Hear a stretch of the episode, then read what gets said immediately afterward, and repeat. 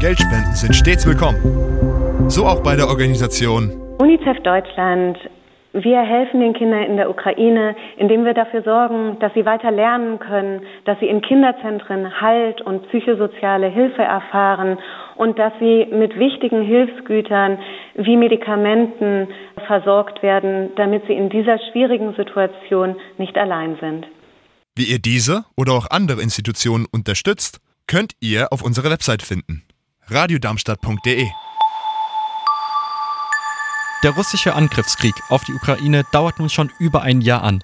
Zu diesem Negativjubiläum möchten wir mit Hilfsorganisationen sprechen, die ihr Bestes geben, um den Menschen den Alltag zumindest etwas zu erleichtern. Und passend dazu freue ich mich, Christine Kamann begrüßen zu dürfen. Sie ist bei UNICEF Deutschland die Sprecherin. Hallo. Hallo. Können Sie mir erzählen, in welcher Form helfen Sie denn den zivilen Betroffenen des russischen Angriffskrieges auf die Ukraine? Also UNICEF arbeitet schon seit vielen Jahren in der Ukraine vor letzt, also vor Beginn der Eskalation des Krieges ähm, auf der auf beiden Seiten der sogenannten ehemaligen Kontaktlinie. Und dadurch, dass wir schon präsent waren, konnten wir dann auch ähm, ziemlich schnell nach dem 24. Februar mit einem großen Netzwerk von Partnern, insbesondere die humanitäre Hilfe, ausweiten und die Grundversorgung der Kinder stabilisieren. Zum Beispiel in den Bereichen Gesundheit, aber auch in der Wasserversorgung, beim Thema Bildung. Und all dies war natürlich auch ähm, möglich, weil ähm, die Solidarität in Ländern wie Deutschland besonders groß war. Ähm, UNICEF arbeitet mit ganz vielen Partnern zusammen, ähm, mit Schulen, mit Kinderkrankenhäusern, äh, mit Psychologinnen und Psychologen, mit Freiwilligen, aber auch ähm, ganz eng in Absprache mit den jeweiligen Behörden, um den Kindern in vielen Bereichen ihres Lebens im Moment beizustehen. Ähm, zum Beispiel im Bereich der psychosozialen Hilfe probieren wir den Kindern in sogenannten Spilno-Kinderzentren das ähm, Spilno, das steht für zusammen. Ähm, das sind Orte, wo Kinder Halt finden können, wo ihre Mütter Unterstützungsangebote erhalten, zum Beispiel, wenn es Probleme geht, an wen sie sich wenden können. Sie können sich dort auch um ähm, Bargeldhilfe ähm, anmelden.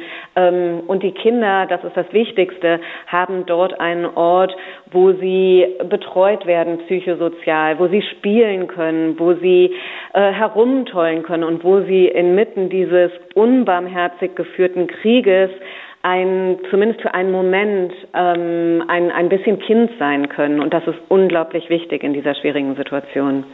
Können Sie mir die Struktur Ihrer Organisation noch äh, genauer erklären? Also bei UNICEF Deutschland helfen Sie dann konkret Ihr Netzwerk aus Deutschland in der Ukraine oder gibt es äh, vor Ort dann noch äh, Niederlassungen? Wie arbeiten Sie?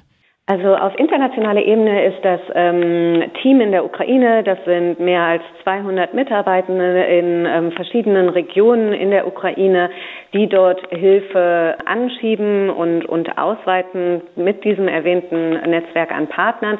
Und wir hier in Deutschland, wir unterstützen das hauptsächlich durch ähm, Informationsarbeit, durch unsere Arbeit in der Politik, indem wir probieren, dass das Thema weiterhin präsent wird und den Kindern weitergeholfen wird. Natürlich natürlich auch, indem wir für Spenden werben, damit wir die ähm, Programme in der Ukraine für die Kinder weiter gewährleisten und weiter ausweiten können.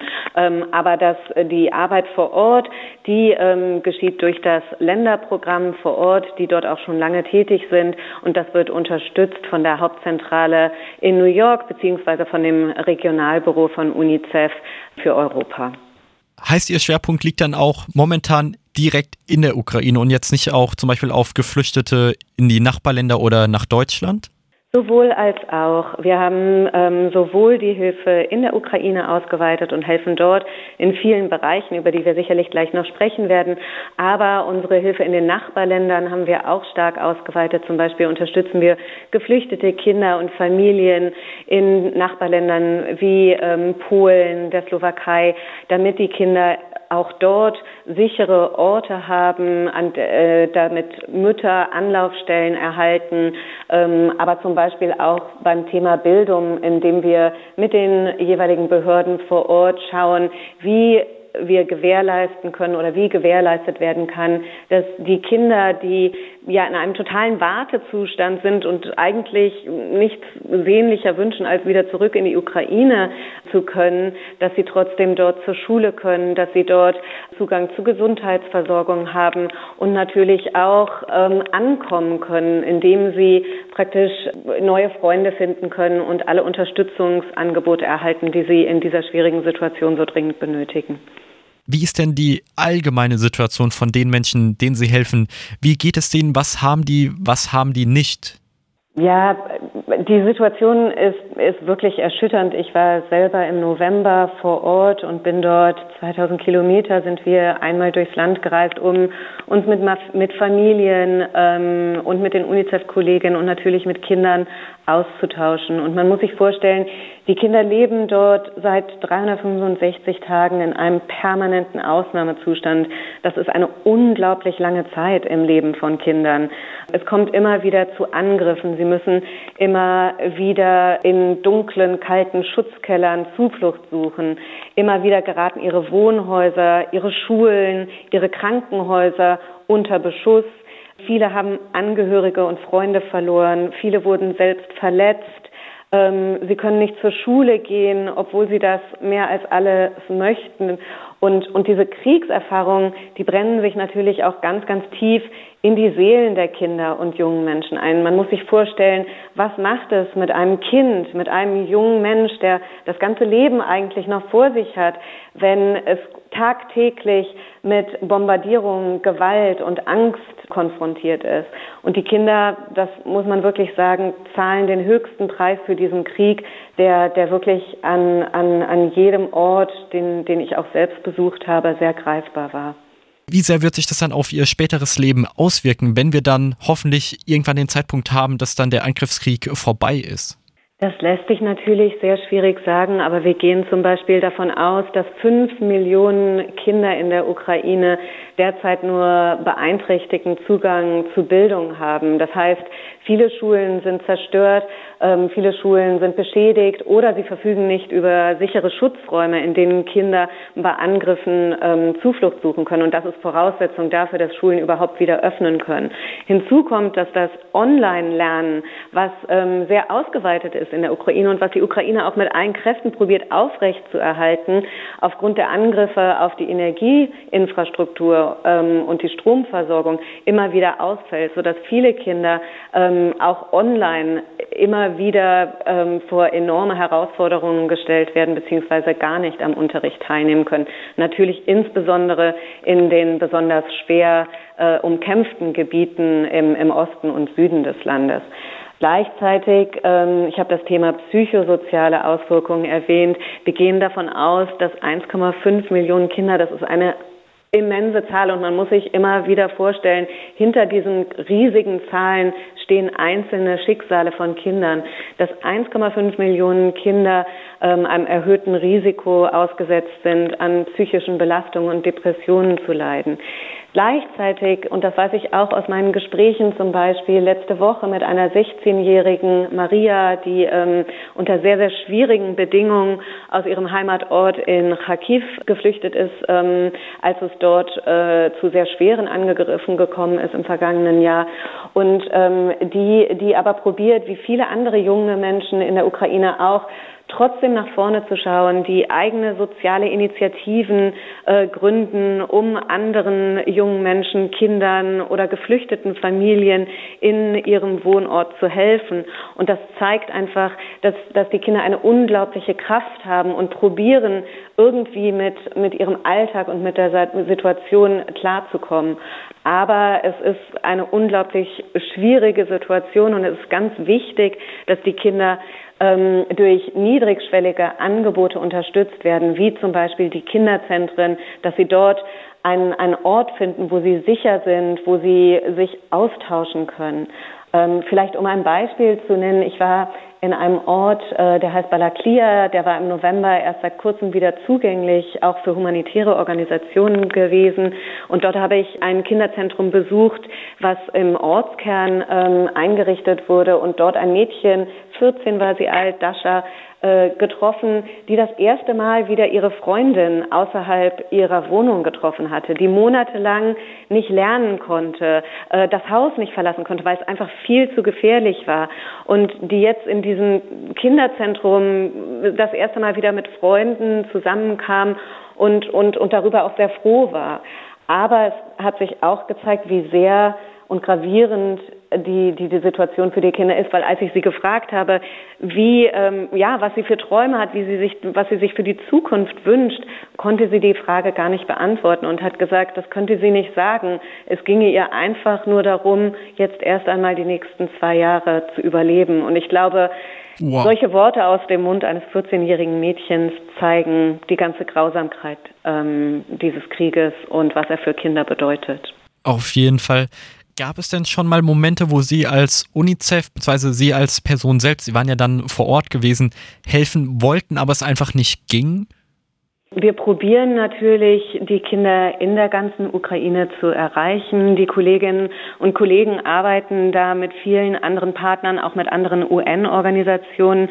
Ähm, in den umkämpften Gebieten im Osten des Landes insbesondere ist der Zugang für die humanitäre Hilfe sehr, sehr schwierig. Ähm, wo immer möglich versuchen wir gemeinsam mit anderen Organisationen der Vereinten Nationen, ähm, mit sogenannten Konvois, lebensrettende Hilfe in diese schwer zugänglichen Gebiete zu bringen. Das ist auch immer wieder möglich, aber es ist natürlich angesichts der schweren Angriffe keine leichte Aufgabe. Sie haben schon äh, zu Beginn des Interviews den Punkt Spenden und Spendenbereitschaft erwähnt.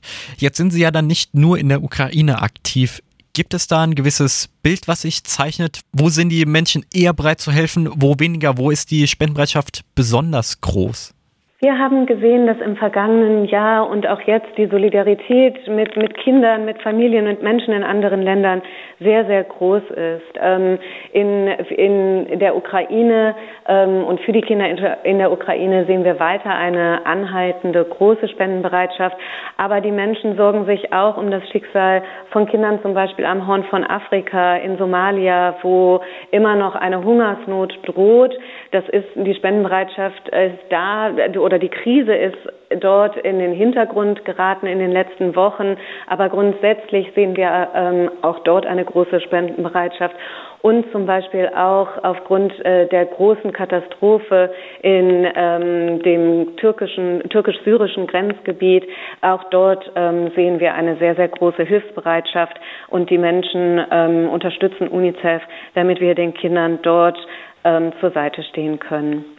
Ist denn bei, Sie haben ja zum Beispiel noch die äh, Türkei als Beispiel mit eingebracht, aber sowohl bei der Türkei und der Ukraine, können Sie da im zeitlichen Verlauf etwas beachten, dass es da abgeflacht hat? Ähm, in den ersten Tagen nach dem schweren Erdbeben haben wir eine sehr, sehr große Spendenbereitschaft gesehen. Das war auch ähnlich ähm, äh, zu Beginn der Eskalation des Krieges im letzten Februar in der Ukraine war die Spendenbereitschaft besonders, besonders hoch. Danach ähm, flacht es manchmal ein wenig ab, aber insgesamt sehen wir weiter, dass die Menschen, ja, dass den Menschen bewusst ist, dass die Kinder in Krisengebieten, in Kriegsgebieten weiter Hilfe benötigen. Und deswegen sind wir auch sehr dankbar, ähm, dass die Menschen da weiter helfen und hoffen natürlich auch, dass es, dass es anhält. Weil natürlich wissen wir auch, dass eine, aufgrund der vielen Krisen weltweit, dass eine gewisse Abstumpfung ähm, eintreten könnte. Aber dem ist im Moment noch nicht so und wir hoffen auch, dass ähm, die Hilfe für die Kinder in den nächsten Monaten weitergeht. Äh, können Sie anhand der Spendensummen und der Spendenbereitschaft auch unsere wirtschaftliche Situation erkennen? Also ich kann mir vorstellen, als zum Beispiel äh, es darum ging, dass jetzt alles teurer wird, wo man dann selbst eher Sorgen hat, ob man über die Runden kommt, dass man da vielleicht eher weniger bereit ist zu spenden. Gab es so etwas auch in Ihren, in Ihren Spendeneinnahmen zu erkennen? Das hat sich dem nicht so wirklich wiedergespiegelt. Natürlich ähm, gibt es manchmal, ähm, das, das hängt dann manchmal von Woche zu Woche ab. Ich glaube, grundsätzlich muss man aber sagen, die Sorgen der Menschen in Deutschland und in anderen Ländern sind natürlich nachvollziehbar. Ähm, die steigenden Preise, der daraus folgende finanzielle Druck verunsichern einfach viele. Und natürlich sind Familien und Kinder, die ohnehin benachteiligt sind, besonders hart betroffen. Und gerade die Familien, die ähm, besonders benachteiligt sind, brauchen besondere Unterstützung und dürfen nicht äh, übersehen werden. Und deswegen ist es halt auch wichtig, dass wir angesichts dieser vielen Krisen weiter den Zusammenhalt in unserer Gesellschaft stärken und uns ganz besonders für das Wohlergehen von Kindern, die benachteiligt sind, ganz gleich, wo sie leben auf der Welt einzusetzen. Denn die Kindheit ist die entscheidende Phase in unserem Leben. Hier werden die Weichen für die Zukunft gestellt. Deswegen ist es wichtig, dass auch hier Kinder unterstützt werden, ähm, aber gleichzeitig natürlich ähm, die Hilfe für Kinder in Krisenregionen nicht nachlässt. Was motiviert Sie denn, sich in dieser Art und Weise einzusetzen? Ich glaube, das sind die vielen Gespräche mit Kolleginnen und Kollegen und vor allem mit Familien an den Orten, an denen wir helfen. Wenn ich habe eine Familie getroffen in ähm, Kropyvnytsky in der Ukraine, eine Mutter, die unter schwierigsten Bedingungen mit ihren drei Kindern geflohen war unter Lebensgefahr. Und ich habe sie gefragt, ähm, wie sie es schafft, trotzdem so so positiv zu bleiben, weil sie weil sie sehr Sie war unglaublich da für ihre Kinder und sie, sie, sie lachte immer wieder und probierte Zuversicht zu vermitteln. Und dann hat sie gesagt, weil ich weitermachen muss, ich kann nicht weinen, ähm, weil wenn ich anfangen würde, dann könnte ich nicht mehr aufhören. Und ähm, ich glaube, es sind solche Gespräche, die, die uns alle bei UNICEF ganz besonders motivieren, weil wir wissen, wir können den Krieg nicht lösen und nicht beenden, aber wir können einen kleinen Beitrag dazu leisten, dass den Familien und den Kindern in dieser schwierigen Situation zur Seite gestanden wird. Hört sich gleichermaßen hoffnungsvoll und auch traurig an. Wie gehen Sie denn mit Rückschlägen um in Ihrer Hilfe, so dass es äh, nicht auch Sie selbst kaputt macht? Ich glaube, ich arbeite schon sehr lange in der humanitären Hilfe und natürlich ähm, ja, bleibt. Ich glaube, wir, wir sind oder ich bin ein optimistischer Mensch und probiere mich auf das zu fokussieren, ähm, was getan werden kann. Es ist wichtig, dass, dass Rückschläge verarbeitet werden. Dazu ähm, sprechen wir mit Kolleginnen und Kollegen, aber vor allem die Kolleginnen und Kollegen vor Ort, die Teams, die ganz konkret in den Krisenregionen dieser Welt Hilfe leisten. Die unterstützen sich gegenseitig. Ähm, wir sind im Gespräch und ähm, sind unglaublich motiviert, Lösungen zu finden, anstatt sich auf die Probleme zu fokussieren. Und ich glaube, das steht auch so ein bisschen hinter der Arbeit bei UNICEF, immer an der Seite der Kinder zu stehen und dort, wo sich Türen schließen, die probieren, die Fenster weiter offen zu halten. Was ist denn das Ziel Ihrer Arbeit? Es geht darum, dass die Kinder zum Beispiel mit dem Nötigsten jetzt versorgt werden. Wir reden über Medikamente, wir reden über Trinkwasser in Gebieten, die gerade erst wieder zugänglich werden. Wir ähm, sprechen über medizinische Ausrüstung für Geburtskliniken, damit sie weiter funktionieren können. Auch Generatoren, denn wir müssen uns vorstellen, wenn, die Genera wenn der Strom ausfällt aufgrund der Angriffe, dann sind Intensivstationen für Kinder ja auch nicht funktionsfähig. Das sind Deswegen sind Generatoren so unglaublich wichtig. Aber natürlich auch Lern- und Spielmaterialien, damit die Kinder weiter einen Funken Kindheit in dieser schwierigen Situation erfahren. Gleichzeitig geht es darum, ähm, langfristig die Kinder zu ähm, stabilisieren, zum Beispiel indem wir probieren, gemeinsam mit den Behörden dafür zu sorgen, dass Kinder weiter lernen können. Zum Beispiel dort, wo Schulen geschlossen sind, dass die Kinder Endgeräte erhalten oder dass Lernzentren eingerichtet werden, wo sie hingehen können und in einem sicheren Umfeld an Unterricht teilnehmen können. Ähm, dann die erwähnten Kinderzentren, in die es überall im Land gibt, mittlerweile glaube ich fast 200 ähm, wo die Kinder zusammen können, kommen und Halt finden können. Und gleichzeitig geht es natürlich auch darum, ähm, geflüchtete Familien sowohl in den Nachbarländern der Ukraine, aber auch an anderen Orten in der Ukraine, an, an die Menschen geflüchtet sind, dass wir dort ähm, dafür sorgen oder gemeinsam mit den Behörden daran arbeiten, dass sie Unterstützung erhalten und dass sie dort ähm, gut versorgt sind. Zum Beispiel auch indem ähm, wir Bargeldhilfen ermöglichen für Familien, die geflohen sind und alles hinter sich lassen mussten. Ähm, wir haben gesehen, dass die, ähm, der, die, der Anteil der Kinder, die in Armut leben, allein im letzten Jahr von 40 auf 80 Prozent gestiegen ist. Das ist eine riesige Zahl und deswegen ist es ganz wichtig, dass die Familien unterstützt werden. Das war jetzt in Bezug auf die Ukraine. Genau. Okay. Wie kann man denn Ihre Arbeit unterstützen? Ähm, es gibt viele Möglichkeiten, sich zu engagieren. Zum einen natürlich über Spenden, über unicef.de. Ähm, dort sammeln wir Spenden um ähm, Hilfsgüter für Kinder in die Ukraine zu bringen bzw. dort zu verteilen, aber auch um die Grundversorgung der Kinder aufrechtzuerhalten. Es gibt aber auch Möglichkeiten, sich zum Beispiel ehrenamtlich in Deutschland zu engagieren, ähm, um auf die Situation der Kinder sowohl in der Ukraine, aber auch in anderen Ländern der Welt aufmerksam zu machen. Ähm, und natürlich ähm, gibt es auch Möglichkeiten, ähm, sich vor Ort für geflüchtete Menschen Menschen ähm, im Rahmen von anderen freiwilligen Organisationen zu engagieren. Soweit ich dann äh, die Vorwahl richtig erkenne, muss man nicht nach Berlin fahren, sondern ich kann mich auch zum Beispiel als Darmstädter hier dann lokal engagieren. Ähm, genau, es gibt viele ehrenamtliche Gruppen äh, von UNICEF in vielen Städten, ähm, an die man sich wenden kann und äh, die haben jeweils ihre, eigene, äh, ihre eigenen Angebote ähm, und probieren dort sich für Kinder und ihre Rechte einzusetzen und da kann jeder mitwirken und mitmachen in der jeweiligen Stadt oder auch über Hochschulgruppen und Universitäten. Genau, dazu stehen alle Informationen auch auf unserer Webseite unter unicef.de. Mhm. Sind Sie denn derweil noch auf der Suche nach Sachspenden? Ähm, UNICEF liefert Hilfsgüter über standardisierte Prozesse. Also das bedeutet, dass wir keine, ähm, keine Sachspenden annehmen, sondern nur Geldspenden. Wir haben ein großes Warenlager in Kopenhagen und dort werden diese standardisierten Hilfsgüter, die spezifisch für Krisen ausgerichtet sind, ähm, praktisch, das ist das Drehkreuz und dann wird das in die Ukraine gebracht, beziehungsweise teils auch in der Ukraine ähm, produziert und dort dann weiter verteilt. Für uns ist es einfach kostengünstiger, über diese Prozesse den Kindern zu helfen, weil es auch sehr großflächig ist und wir sehr, sehr viele ähm, Kinder mit den Hilfsgütern erreichen. Aber natürlich gibt es auch viele Organisationen in Deutschland, ähm, in den jeweiligen Gemeinden, die Sachspenden ähm, sammeln, ähm, sei es für geflüchtete Menschen oder sei es ähm, auch für über Partnerschaften in der Ukraine.